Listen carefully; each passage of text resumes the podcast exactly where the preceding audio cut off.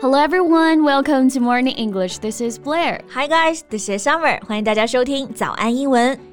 Summer, have you ever thought about getting a tattoo? A tattoo? Yeah, you know, all the time. As a cool girl, of course, you think about this kind of cool thing. Well, then why not get one? um, cause it hurts.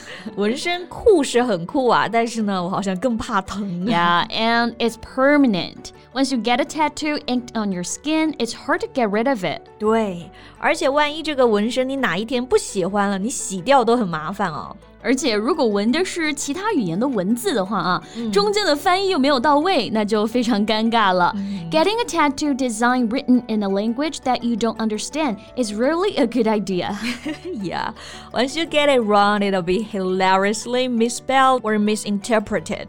比如呢，有些老外就喜欢纹汉字，但是啊，纹的那些字呢，真的都太搞笑了。对，所以有人说这是一股令人迷惑的神秘东方力量啊。Well, I think we can talk about that in today's podcast. OK，那今天就和大家聊聊纹身这件事，然后呢，再来学一些实用的表达。那首先我们来看一看“纹身”这个词的英文啊、tattoo，t a t t o o，它的重音呢在第二个音节上、tattoo。然后虽然前面的音节不重读啊，但是发音我们一般不弱化，还是要发这个梅花音 a 的音 tattoo。对，跟这个词发音类似的，我觉得有一个词就是 taboo。 Yeah. taboo 这个前面就弱化了，然后意思是禁忌。So don't confuse these two words. Right，那这个 tattoo 平常有一些常见的搭配啊，比如说大花臂啊，整个手臂都有纹身，就可以直接说 His arm was covered in tattoos。嗯，大花臂还是很帅的啊。嗯然后这个 tattoo 还可以直接做一个动词，比如说呢，在肩膀上纹一个爱心的图样。 He had a heart tattooed on his shoulder, or his shoulder was tattooed with a heart.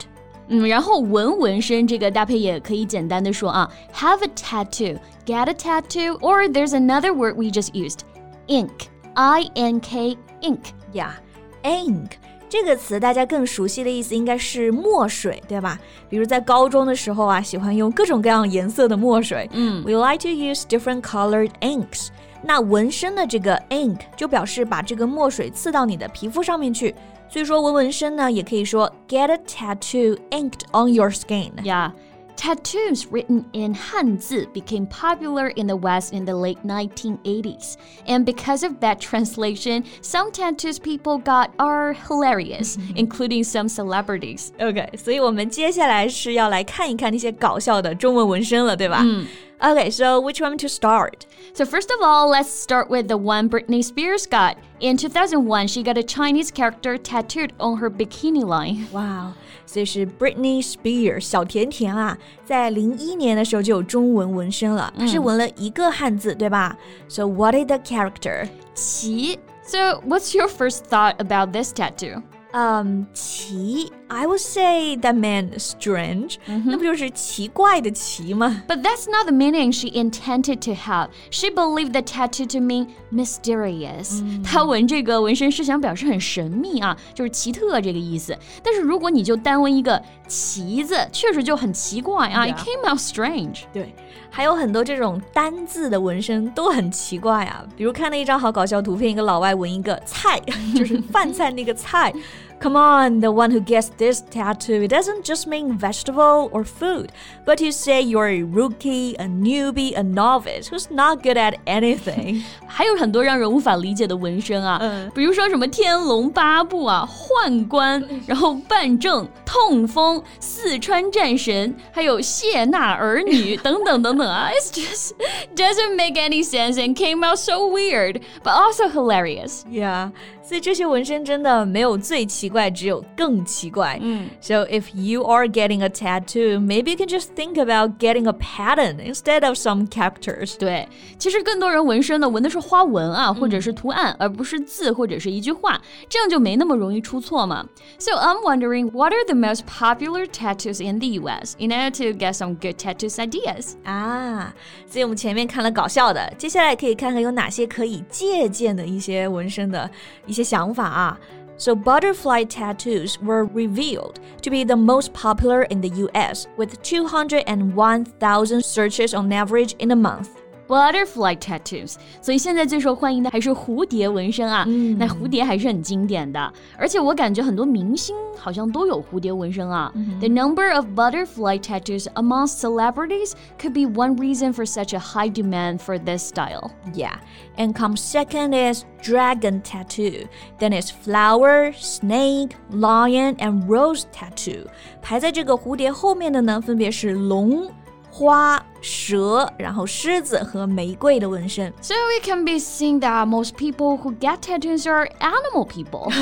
yeah, they love this animal so much that they like to ink them on their skin. 诶，那如果要这几个里面你选一个的话，你会纹哪一个呢 ？Um, if I have to choose, uh, maybe flower or rose, but in some unique pattern.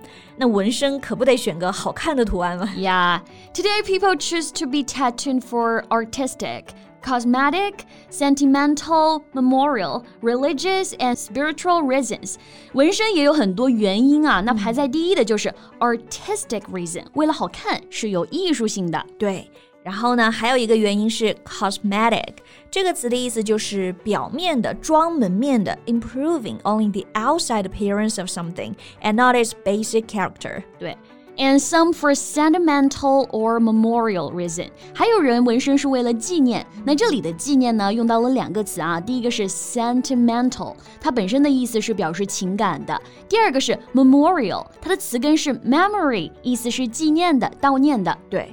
比如看个例子啊，比如说她留着那些信做纪念，就可以说 she kept the letters for sentimental reasons，or she kept the letters for memorial reasons。Right。然后纹身还有两个原因是 religious 和宗教相关的，spiritual 和精神心灵相关的。Yeah。And anyway, people get a tattoo out of all sorts of reasons.